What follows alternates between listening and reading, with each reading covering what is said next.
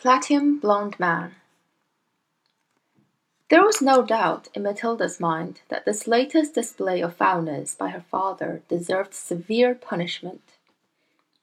And as she sat eating her awful fried fish and fried chips and ignored the television, her brain went to work on various possibilities. By the time she went up to bed, her mind was made up. The next morning she got up early and went into the bathroom and locked the door. As we already know, Mrs. Wormwood's hair was dyed a brilliant platinum blonde, very much the same glistening silvery color as a female tightrope walker's tights in a circus. The big dyeing job was done twice a year at the hairdresser's. But every month or so in between Mrs. Wormwood used to freshen it up by giving it a rinse in the wash basin with something called Platinum Blonde Hair Dye Extra Strong. This also served to dye the nasty brown hairs that kept growing from the roots underneath. The bottle of Platinum Blonde Hair Dye Extra Strong was kept in a cupboard in the bathroom, and underneath the title on the label were written the words Caution, this is peroxide. Keep away from children. Matilda had read it many times with fascination. Matilda's father had a fine crop of black hair, which he parted in the middle, and of which he was exceedingly proud. Good strong hair, he was fond of saying, means there's a good strong brain underneath. Like Shakespeare, Matilda had once said to him. Like who? Shakespeare, Daddy. Was he brainy? Very, Daddy. He had masses of hair, did he? He was bald, Daddy. To which the father had snapped.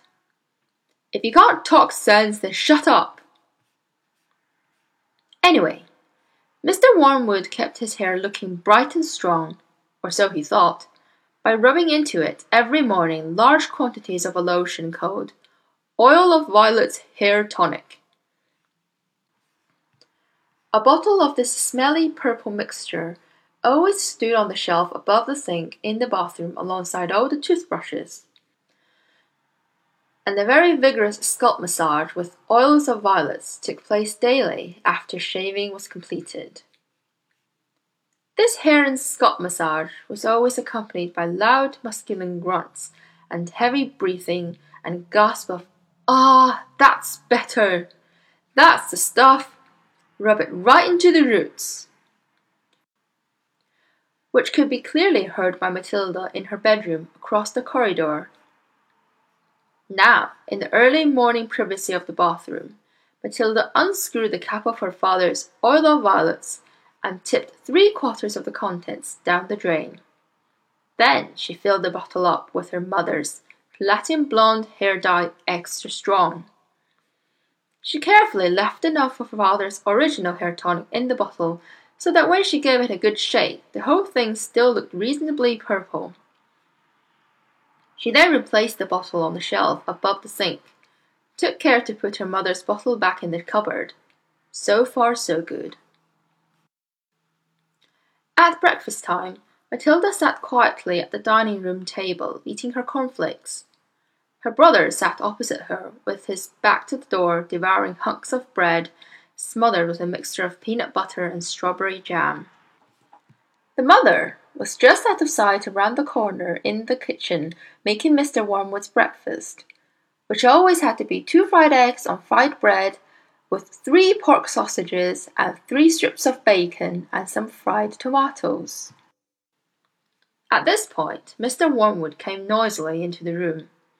He was incapable of entering any room quietly, especially at breakfast time. He always had to make his appearance felt immediately by creating a lot of noise and clatter. One could almost hear him saying, It's me, here I come, the great man himself, the master of the house, the wage earner, the one who makes it possible for all the rest of you to live so well. Notice me and pay your respects.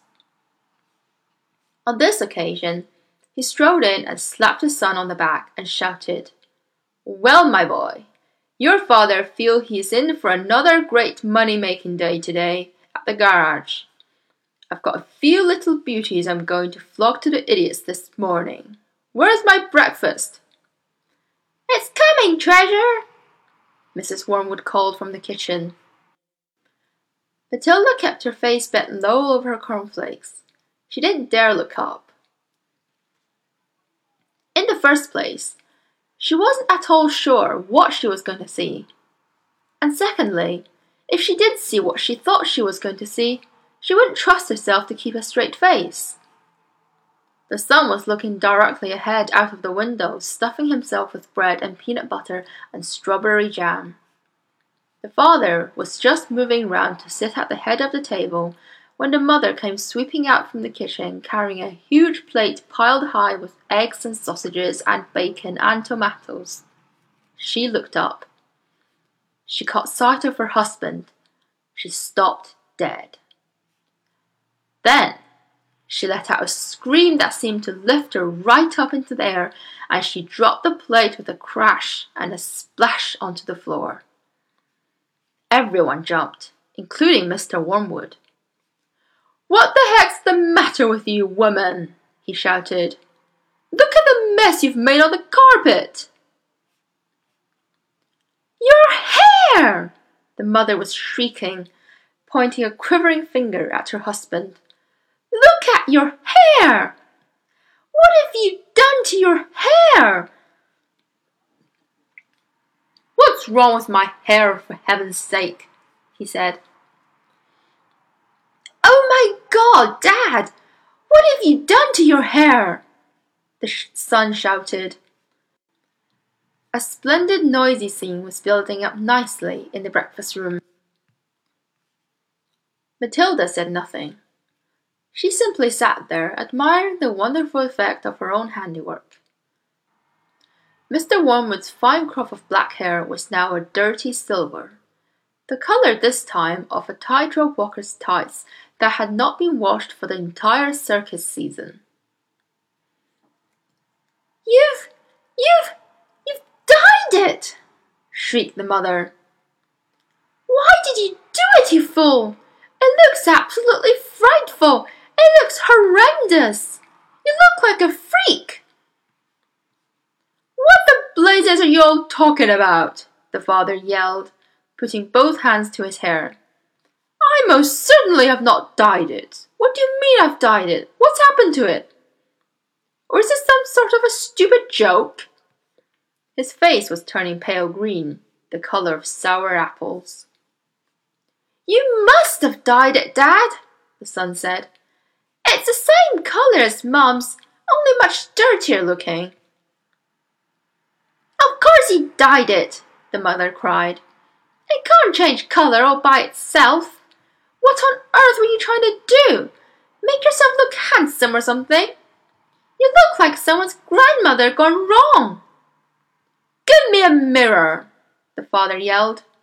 Don't just stand there shrieking at me. Give me a mirror. The mother's handbag lay on a chair at the other end of the table. She opened the bag and got out a powder compact that had a small round mirror on the inside of the lid. She opened the compact and handed it to her husband. He grabbed it and held it before his face, and in doing so spilled most of the powder all over the front of his fancy tweed jacket. Be careful! shrieked the mother.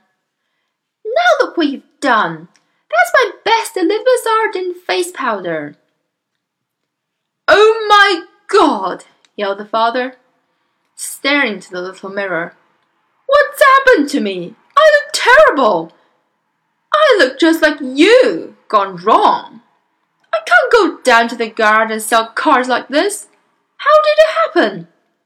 He stared round the room, first at the mother, then at the son, then at Matilda. How could have it happened? he yelled. I imagine, Daddy, Matilda said quietly, that you weren't looking very hard and you simply took Mummy's bottle of hair stuff off the shelf instead of your own. Of course that's what happened, the mother cried. Well, really, Harry, how stupid can you get? Why didn't you read the label before you started splashing the stuff all over you? Mine's terribly strong. I'm only meant to use one tablespoon of it in a whole basin of water, and you've gone and put it all over your head neat. It'll probably take all of your hair off in the end. Is your scalp beginning to burn, dear? You mean I'm going to lose all my hair? The husband yelled. I think you will, the mother said. Peroxide is a very powerful chemical. It's what they put down the lavatory to disinfect the pan, only they give it another name. What are you saying? the husband cried. I'm not a lavatory pan. I don't want to be disinfected. Even diluted like I use it, the mother told him. It makes a good deal of my hair fall out, so goodness knows what's going to happen to you. I'm surprised it didn't take the whole of your top of your head off. What shall I do? wailed the father. Tell me quick what to do before it starts falling off. Matilda said, I'd give it a good wash, Dad, if I were you, with soap and water. But you have to hurry. Will that change the colour back? the father asked anxiously. Of course it won't, you twit, the mother said. Then what do I do? I can't go around looking like this forever. You have to have it dyed black, the mother said. But wash it first, or there won't be any there to dye. Right, the father shouted, springing into action. Get me an appointment with your hairdresser this instant for a hair dyeing job. Tell them it's an emergency. They've got to put someone else off their list. I'm going upstairs to wash it now. With that, the man dashed out of the room, and Mrs. Wormwood, sighing deeply, went to the telephone to call the beauty parlour. He does do some pretty silly things now and then, doesn't he, Mummy? Matilda said. The mother, dialing the number on the phone, said, I'm afraid men are not always quite as clever as they think they are. You will learn that when you get a bit older, my girl.